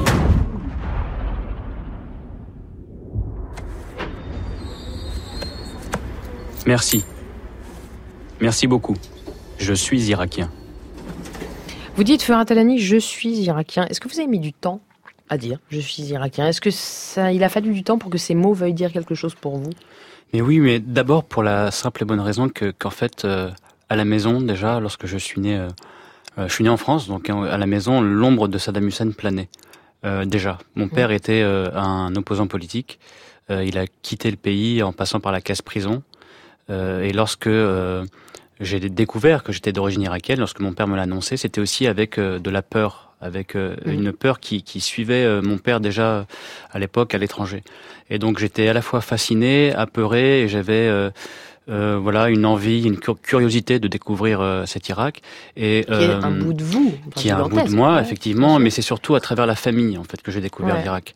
Quand j'étais euh, enfant, j'avais une petite sœur que que j'ai toujours et que j'adore, et mes parents. Et nous n'avions pas de, de cousins, de tantes, d'oncles, comme tous mes copains. Et donc j'étais assez envieux de mes copains qui allaient en Normandie ou en Ardèche visiter euh, leur tante. Et donc mon père un jour me prend une feuille blanche et commence à inscrire des noms et euh, une centaine. Et il, il me tend cette feuille, il me dit voilà ta famille, tu as une immense famille. Et c'est à ce moment-là que j'ai découvert euh, euh, mon identité. Votre identité irakienne. Vous, Nina Bouraoui, vous avez cette très jolie formule. Vous dites Je suis française, éclairée par une lumière algérienne. Est-ce que ça veut dire qu'au fond, tout ça est indissociable? Oui, c'était- quand je dis que la nature reprend ses, droits, ses droits, euh, moi je. Certes, j'ai effacé les photographies, les lettres, euh, je ne Ouais. répondais plus à mes amis, mais plus les années passent, plus euh, les racines ont repoussé, et je crois que c'est une telle richesse, le métissage. Je, je ne parle pas arabe, mais je le lis et je l'écris. Et lorsque j'écris en français mes romans, je sais que la langue arabe est derrière, qu'elle l'éclaire, qu'elle éclaire les scènes de façon étrange, mais c'est ainsi. Vos racines à vous, Michel Fitoussi, elles sont en Tunisie. Quel rapport est-ce que vous entretenez avec ce pays-là aujourd'hui? Je suis partie quand j'avais quand j'avais 5 ans, mais j'y suis retournée euh, à plusieurs reprises, notamment pour euh, pour des reportages euh, pour le magazine Elle quand je quand je travaillais pour Elle. J'y suis retournée en vacances aussi. J'y suis retournée euh, bizarrement avec le président Macron euh, en février quand il est parti en deux jours en Tunisie, où on n'a rien vu d'ailleurs, même pas le président. Et j'ai vu un bout de, de, Tunis comme ça très vite. C'est très bizarre. C'est un pays euh, où je suis née, que j'aime. J'adore ce pays. C'est un pays doux. C'est un pays qui fait ma fierté aussi parce que je veux dire, c'est un petit pays qui résiste. On parlait de guerre tout à l'heure, mais, mais, mais ils sont formidables les Tunisiens. C'est des gens. D'abord, c'est des gens éduqués. Les femmes sont éduquées. Euh, euh, Bourguiba en, en 56 a fait un statut de la femme formidable. Euh, il est surprenant. Alors il y a plein de problèmes vraiment, mais il est surprenant. C'est une, une, démocratie et ça résiste. Ça j'adore. Je, je, je, je suis très fière de ce pays. Je comprends pas l'arabe, mais j'aimerais le comprendre. Je vois tous ces gens. J'ai l'impression que ce sont mes frères, mes cousins, mes sœurs. Euh, et ce n'est pas le cas. Euh, c'est très charnel, c'est très physique, et je retrouve la Tunisie beaucoup euh, dans la Méditerranée, en Grèce notamment. Vous, Furat Alani, vous le disiez tout à l'heure, vous retournez en, vous découvrez l'Irak pour la première fois à 9 ans. Un an plus tard, euh, l'Irak envahit le Koweït et peu de temps après, il passe sous embargo. Euh, c'est un mot qu'on connaît tous ici, mais qui est vide de sens tant qu'on ne l'a pas vécu. Alors ça veut dire quoi, vivre sous embargo au quotidien? Ben Quand je redécouvre l'Irak euh, euh, en 92, donc il y a déjà un an d'embargo, mmh. et j'ai 12 ans, donc je suis encore un enfant, et avec euh, ma petite sœur et mes cousins, euh, la première chose sur laquelle on veut se ruer quand on est à Bagdad, c'est euh, les bonbons, les chocolats qu'on, qu'on et la, cette glace à l'abricot euh, qu'on avait découvert. la fameuse. Euh, la fameuse. C'est un beau titre de roman. la glace à l'abricot irakienne, c'est joli. c'est vrai.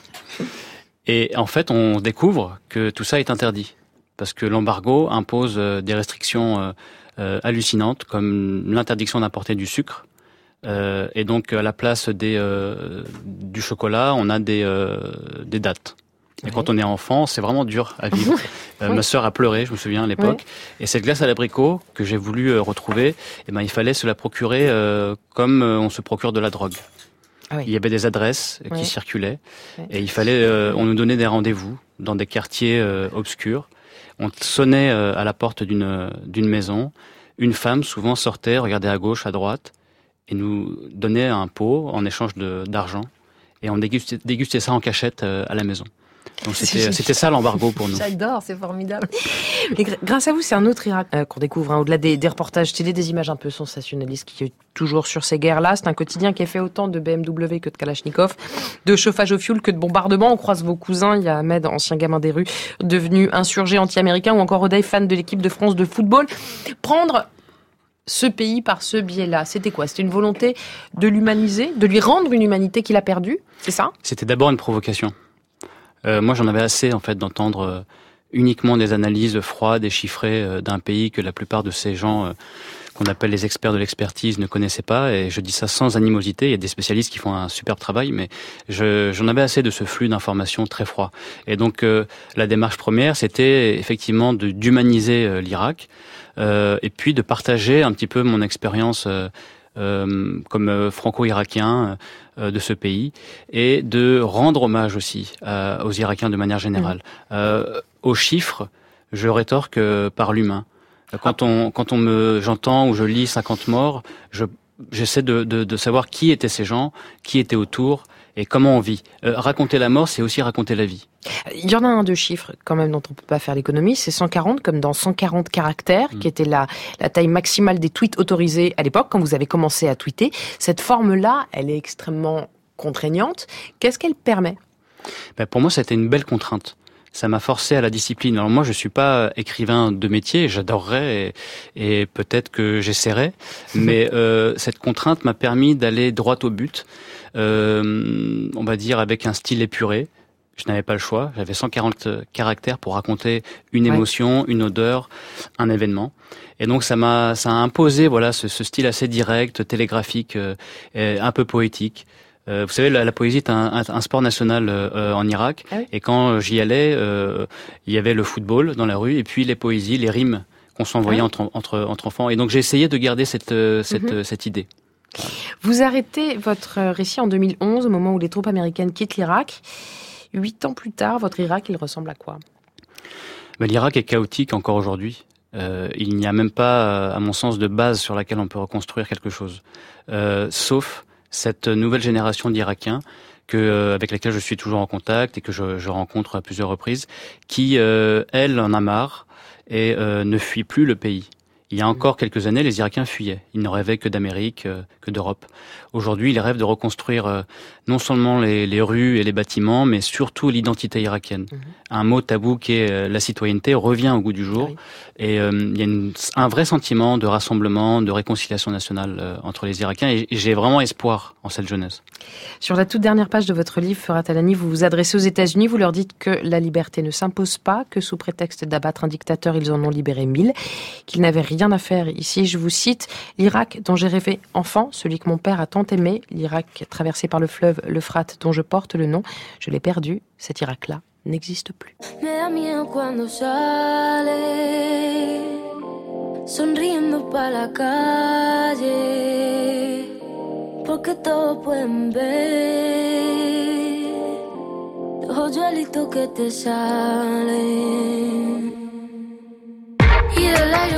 Por levantarte el cabello, y el oro que te viste, por amarrarse a tu cuello, y el cielo de la luna que tú quieras mirarlo. Hasta del agua que bebe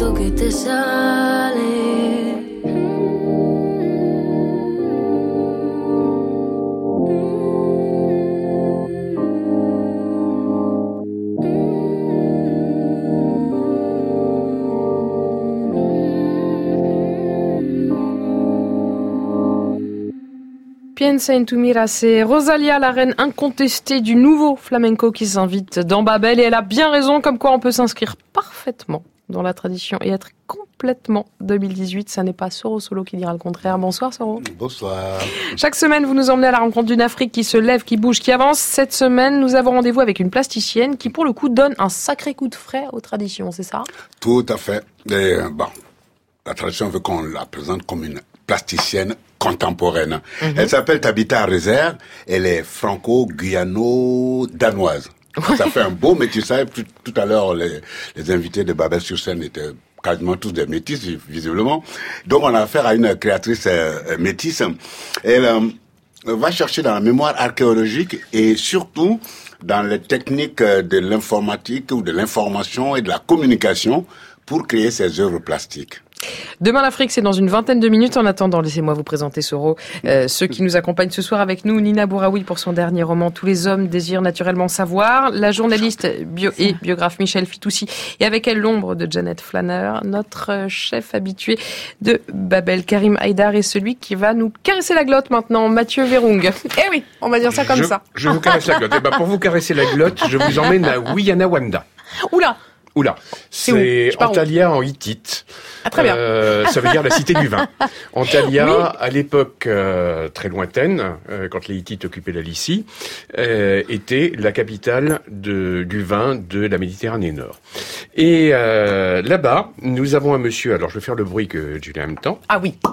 Ah, voilà, Voilà. Elle est bien. J'y ai réussi cette fois-ci. Vous réussissez à chaque fois. Euh, je vous emmène chez un énergumène, euh, Özkan, qui s'est mis en tête euh, de de renouveler un petit peu le monde du vin turc. Mhm. Le- la Turquie produit énormément de raisins, mais on produit beaucoup pour faire du raqueux, euh, leur liqueur anisée, euh, mais produit aussi du vin et il, euh, il recherche des choses. euh, il a retrouvé dans son vignoble un cépage tellement rare qu'il n'est même pas dans la Bible, dans la dernière édition de la Bible Ah des oui. cépages. Euh, je vous présente un Adjekara Ouais. que je vous laisse que je vous laisse déguster. Eh que je vais faire bosser laisse, Karim. Karim, est-ce que vous voulez bien fait- faire notre goûteur de, de vin ce soir? Si vous voulez, oui, oui, Merci, oui. Karim Alors déjà, vous pouvez voir, il a une robe extrêmement foncée et il colore presque le vert. Très fort. Alors, Karim. Karim goûte. Attention, verdict. Alors effectivement, il est assez, il est plutôt étonnant.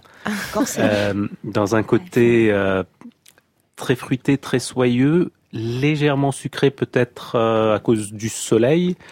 Et il me ferait penser, en fait, étonnamment, au, au cépage, euh, soit au tanat, soit au cépage dont vous allez me rappeler le nom de la région de Toulouse. Euh, le, qui est tout le seul. Tadat, le Malbec, le... Non, il y en a un qui, il y a que les Toulousains qui font ça, juste en dessous de Toulouse, mais j'ai oublié le nom, et ça me rappelle Ah. tout à fait ça, qui est tout à noir Madiran, comme à ça. Madiran, il y a le Tanat. Oui. Euh, alors je vois, je vois pas lequel vous... Ah bah ça va me revenir peut-être, mais en fait ça me rappelle ça, c'est ce côté très très sombre, effectivement très noir. Si vous avez une idée du cépage dont parle Karim, Karim Haïdar, surtout vous nous écrivez sur les réseaux sociaux, hein, sur Instagram comme sur Twitter. Un hashtag, un mot-clé, un seul, vous le connaissez, Babel sur scène, tout attaché. Julia Foyce. Babel sur scène. Sur France Inter. Et vous savez qu'ici on aime euh, autant remonter le cours du vin que remonter le fil de vos histoires. Nina Bouraoui, l'écriture c'est une très longue histoire. Chez vous, vous avez toujours su que Oui. vous deviendriez écrivaine. Ouais. Oui, c'était euh, un moyen de, de m'inscrire euh, de m'inscrire dans, dans un monde où je n'arrivais pas à m'inscrire justement. Euh, c'était aussi euh, retrouver une force ou trouver une force que je n'avais pas. Je me suis rendu compte très tôt, à 8 ans, quand j'ai su écrire, que tout d'un coup, il y avait dans l'écriture l'accès à un autre monde, Euh, l'accès à un monde invisible. Alors c'était parfois le monde des fantômes, le monde des sorcières, le monde des djinns. Moi, j'ai grandi en Algérie et les djinns, les médiums, les voyants, euh, le spiritisme, tout ça, c'est très important. Et j'ai souvent allié l'écriture à ce don-là, peut-être Ouais. euh, euh, de voyance, de médium. Je pense que un écrivain, c'est avant les autres. Michel Fitoussi, est-ce que vous, il y a eu un moment où vous vous êtes dit un jour j'écrirai? Oui, ah, j'avais 5 ans. Ah ouais? J'ai- J'ai appris à lire à 5 ans. Mon père m'a appris à lire. Ouais. Et euh, donc, il m'a ouvert les portes d'un royaume euh, magique qui m'émerveille toujours. C'est euh, inouï, cette, cette arme, cette force, ce cadeau, cette magie qu'on qu'on donne à un enfant quand on lui apprend à lire. Et tout de suite, j'ai commencé à écrire. Et tout de suite, j'ai dit, euh, je vais être écrivain. D'ailleurs, je disais écrivaine, déjà à Ouais. l'époque, déjà à mon âge, oui. Ferhat Alani, votre vocation à vous de journaliste, elle est directement liée à la guerre en Irak. C'est pour raconter ce qui se passe là-bas que vous voulez devenir journaliste? Mais en fait, euh, en quat- en 89, lorsque je suis allé pour la première fois, je, sans le savoir, j'étais journaliste parce que lorsque je rentrais euh, en France, je racontais les histoires irakiennes qui étaient assez exceptionnelles pour euh, la France parce qu'il n'y a pas beaucoup d'Irakiens en France. Et puis vous étiez les yeux et les oreilles de votre père qui, lui, ne pouvait pas y aller. Exactement, il m'envoyait, je, je le soupçonnais justement de, de nous envoyer là-bas pour euh, lui apporter euh, quelques infos. Et puis je me souviens même de- des enseignantes qui me demandaient de faire des exposés sur l'Irak. Donc c'est, je pourrais pas dire et mentir que c'était une vocation dès l'enfance, mais quelque part oui. Et c'était oui. Très lié à ce, à ce pays-là. Nina Bouraoui euh, fera de nous parler de son père tout à l'heure. Vous, c'est peut-être votre mère qui vous offre un jour Bonjour Tristesse de François Sagan et vous vous dites on peut être jeune et être publié, donc je vais le faire et donc vous le faites. Coup d'essai, coup de maître. Votre premier roman, La Voyeuse interdite en 90, est un succès vendu à 140 000 exemplaires. Un an plus tard, il est couronné par le prix du livre inter, remis par Jean Dormesson. Le prix du livre inter euh, 1991 a été décerné au troisième tour de scrutin à la majorité relative de 12 voix sur 26 à la voyeuse interdite de Nina Bouraoui. Je crois qu'on peut l'applaudir. Chez Gallimard. Oui, je crois qu'on peut l'applaudir. Ah vous oui, avez quel 24 ans. souvenir euh, merveilleux. 24 Moi, ans, je vous me souviens très bien. J'étais venue ici un dimanche soir. euh, On l'avait fêté le lundi avec Jean Dormesson le, le matin. Euh, mais c'était à la, c'était un rêve qui se réalisait. Enfin, Ouais. euh, je, sa- je savais déjà quand euh, le livre est sorti en mars, il se passait quelque chose. Mais avant, moi, j'avais, je tapais sur une vieille machine euh, mécanique. J'ai envoyé par la Mais poste un manuscrit euh, qui avait des fautes d'orthographe, qui avait des trous, qui avait des traces de typex. Et en fait, euh, Pascal Quignard, à l'époque, travaillait pour les éditions Gallimard. Au bout de trois jours, euh, Gallimard m'a répondu. Et puis après, tout s'est enchaîné. Et c'était toujours, euh, oui, une sorte de rêve, mais réel. Vous, Michel Fitoussi, vous n'êtes pas beaucoup plus âgé quand vous publiez votre premier livre, Ras-le-bol des Superwoman. Est-ce que il faut qu'à un moment donné, il y en ait ras la gueule pour qu'on s'autorise à écrire et à être publié? J'avais publié un roman avant qui était très mauvais, qui n'a pas du tout marché. et euh, oui, oui, oui. De toute façon, j'ai toujours voulu et je me suis autorisée. Effectivement, à ce moment-là, je me suis dit, il faut, il faut, il faut que j'y aille. Il y a quelque chose à faire, quelque chose à à, dire. faire, à dire euh, Ouais. sur sur ce qu'on appelle aujourd'hui la charge mentale, mais qui à l'époque était euh, était le quotidien des femmes que je vivais, euh, comme beaucoup de mes amis, qui étaient, euh, on a des enfants, on a un boulot formidable, on a des hommes dans nos vies, on, a, on, doit tout faire bien et on fait tout mal parce qu'on ne sait pas faire. Les, femmes, c'est vraiment votre fil conducteur à vous. hein. Je pense à, des femmes comme aux biographies que vous avez faites, par exemple, de Lumia Eridje, fondatrice de Princesse Tam Tam, ou bien d'Elena Rubinstein, et puis là maintenant Janet Flanner. Qu'est-ce que vous cherchez au fond C'est leur donner la place qu'enfin elles, elles méritent Vous savez, j'ai travaillé Qu'elles 30 mériteraient ans dans un, dans un journal féminin. Euh, elle, accompagnée de femmes, au milieu de femmes. Ça a été vraiment un, un très grand bonheur et une, vraiment un, un grand apprentissage aussi.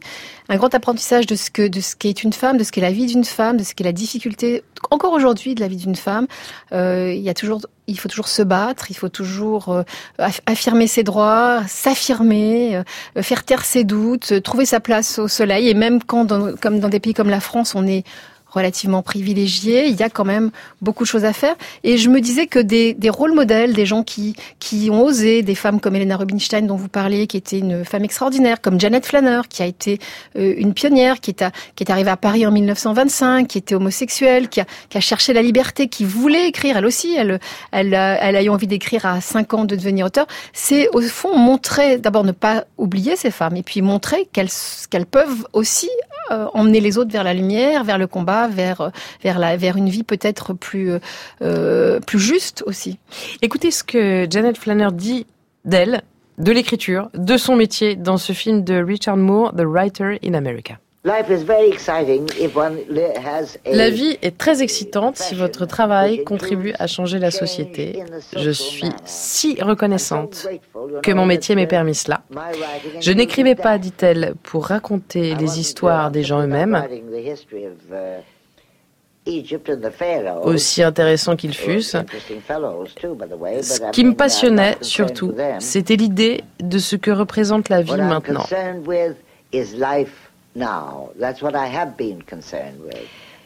Voilà sur quoi j'écrivais, voilà ce sur quoi m'avait appris Ross à écrire pour le. New Yorker.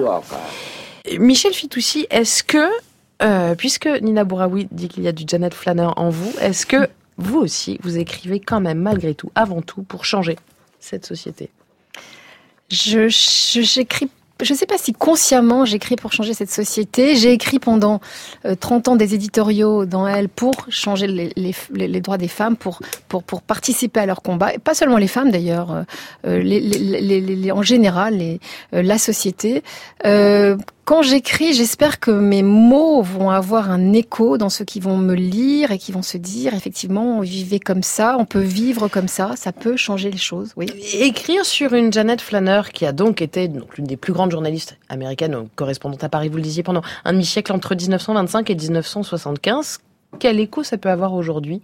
Quel coin ça peut faire bouger? Quelle ligne ça peut faire bouger aujourd'hui? Courage, détermination, liberté, euh, envie d'écrire et de faire bouger les lignes. La première a proposé un portrait d'Hitler à Ross, le fondateur du New Yorker, du New Yorker en 34, quand euh, quand personne ne savait qui il était et que Ross lui répond mais qui c'est ce type? Est-ce qu'il mérite vraiment plus que quatre lignes euh, dans, dans votre dans votre chronique? Euh, Envie effectivement de montrer la vie telle qu'elle est, euh, de montrer ce que c'est. Euh, J'aimais bien aussi cette cette idée et c'est pour ça que je quand Nina dit que je peux être euh, Janet Flanner ou que je suis Janet Flanner, ce qui m'intéressait beaucoup c'était son rapport entre la fiction et, et la réalité. Janet Flanner en fait elle se rêvait écrivain. Elle n'a jamais, elle a écrit qu'un seul livre, elle n'a jamais été écrivain, mais elle est devenue une très grande journaliste, une très grande journaliste littéraire. Et elle disait elle-même, est-ce que euh, parfois, euh, avant-guerre, pendant la guerre et un peu après la guerre, j'ai eu le, sentiment parfois que la fiction euh, et la réalité c'était la même chose, que j'écrivais de la fiction. Euh, j'aime, elle aimait témoigner, moi j'aime témoigner aussi de mon temps et de mon époque. Eux, quand ils écrivent, quand ils composent, ils osent tout, ils mélangent tout, un peu de trans rock, un peu de blues. Ça donne Del Grace ce titre, Mo Jedi.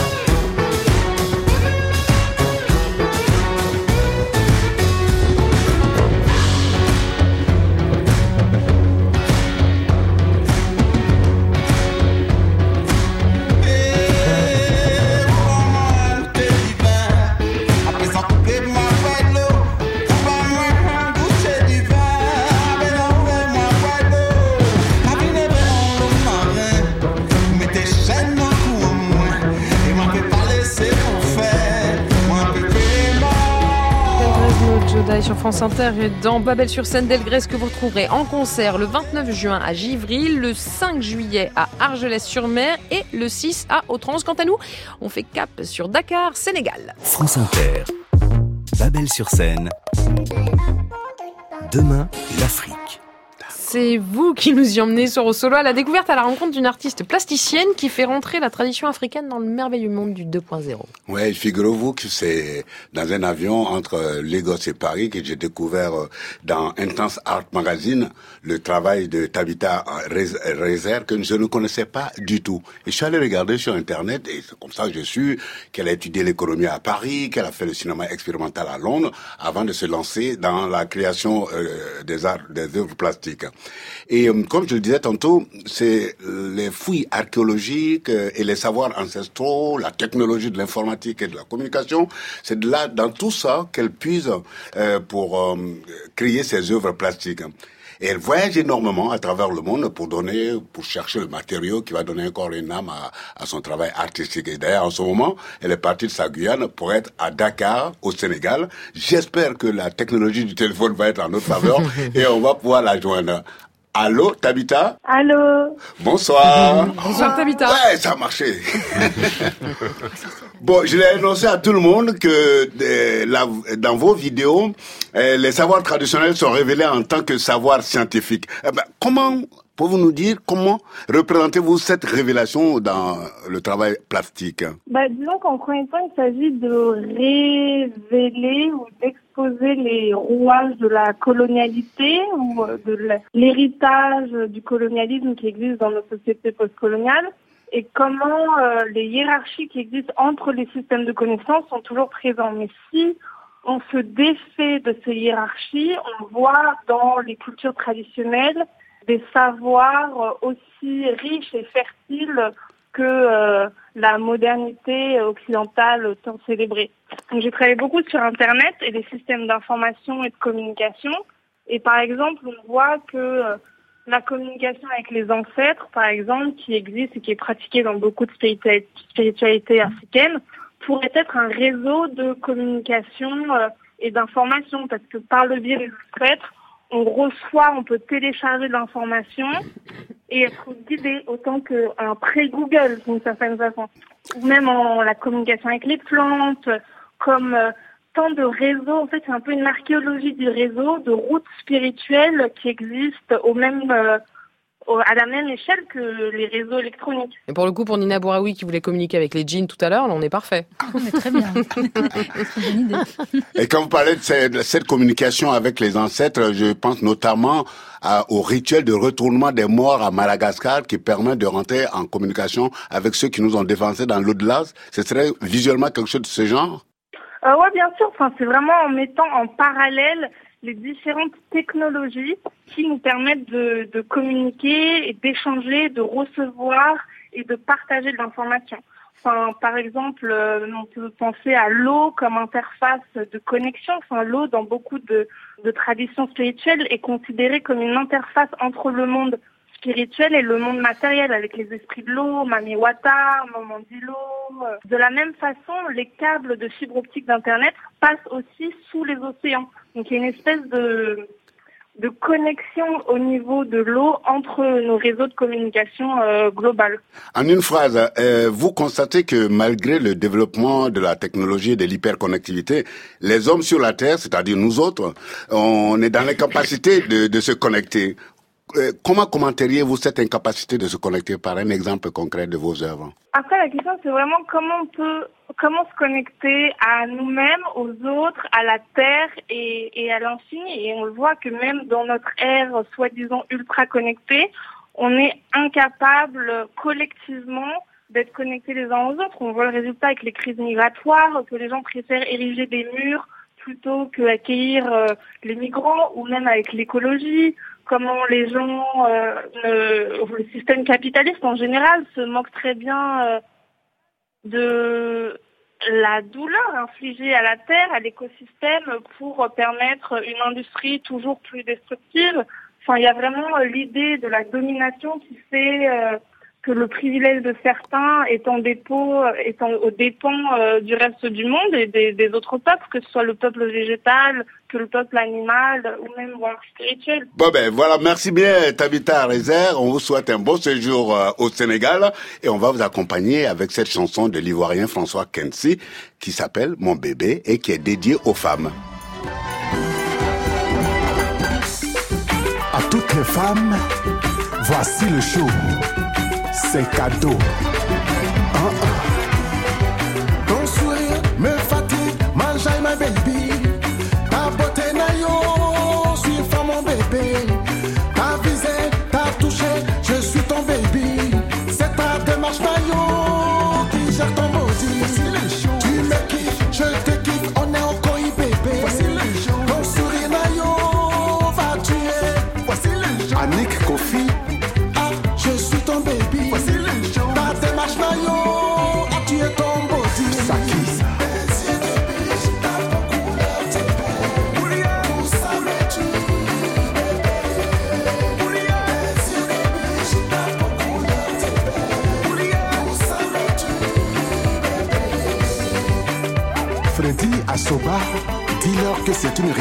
Grandes personnes, les enfants quittés.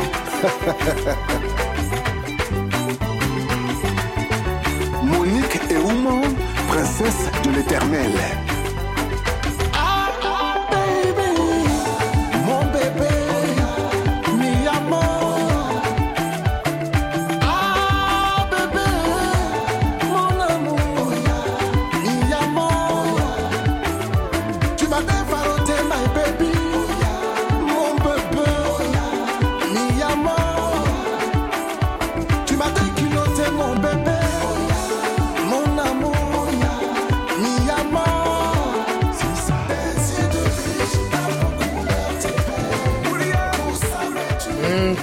Couleurs d'ébène, des douceurs sucrées de François Kensi à la fleur d'oranger de Karim Haïdar. Il n'y a qu'un pas qu'on va franchir maintenant avec l'acmé de la soirée. Karim, le dessert, évidemment, je vous laisse nous le présenter. Je vous en prie, Nina Bouraoui, Michel Fitoussi, goûtez. Allez-y, faites-vous plaisir. Alors juste, euh, juste des fruits secs, un peu de fleurs d'oranger, un peu d'eau de rose, un peu Michel Fitoussi a pistache, un raison, peu il de y a- il y a pignon. l'abricot pour, euh, pour Ferrat Et bien sûr, Merci il y a l'abricot aussi. Merci pour cet hommage. Voilà. Donc c'est un dessert iraco, Euh, maghrébo, et, de, libanais. et de partout aussi, puisqu'il y a même euh, des petits morceaux de figues turques pour rappeler le vin turc que nous venons de goûter. Euh, donc il y a un peu de tout. Eh ben, c'est parfait. Pour nous, parfait pour terminer cette soirée en beauté. Merci infiniment. Karim Haïdar. Nina Bouraoui, j'ai adoré votre livre. hein. Vous vous en serez sans doute rendu compte. Alors, je vous cite une dernière fois. On va se quitter sur vos mots, à vous. J'écris les travées et les silences, ce que l'on ne voit pas, ce que l'on n'entend pas. J'écris les chemins que l'on évite et ceux que l'on a oubliés. Continuez de les emprunter pour nous, Nina Bouraoui, s'il vous plaît. Tous les hommes désirent naturellement savoir, c'est le titre de votre dernier livre, publié chez Jean-Claude Lattès. Chez Lattès également, Michel Fitoussi, votre biographie de Janet Flanner. Janet, merci à toutes les deux d'être passées nous voir. Merci également à Ferhat Alani, Parfum d'Irak. C'est un roman graphique publié chez Arte Éditions et une web-série documentaire à dévorer d'urgence sur arte.fr. Mathieu Verung, on vous retrouve dans le troisième à Paris dans votre cave à vin. Soif d'ailleurs, mais aussi sur le net www.soifdailleurs.com. Karim Haïdar, en attendant de pouvoir à nouveau se régaler à votre table quelque part dans, dans Paris, c'est un endroit encore tenu secret, mais euh, on va pouvoir le faire sur votre Instagram. Un compte toujours aussi alléchant, je vous le dis. Toutes ces références, bien sûr, vous les retrouverez sur le site de France Inter à la page de Babel sur scène, pile là où vous pouvez nous podcaster, mais restez à l'écoute de l'antenne tout de suite. Vous avez rendez-vous avec les interférences de Mathieu Conquet. Promis, c'est du bon, c'est du très bon son. Quant à moi, je vous embrasse. Bonne route à vous.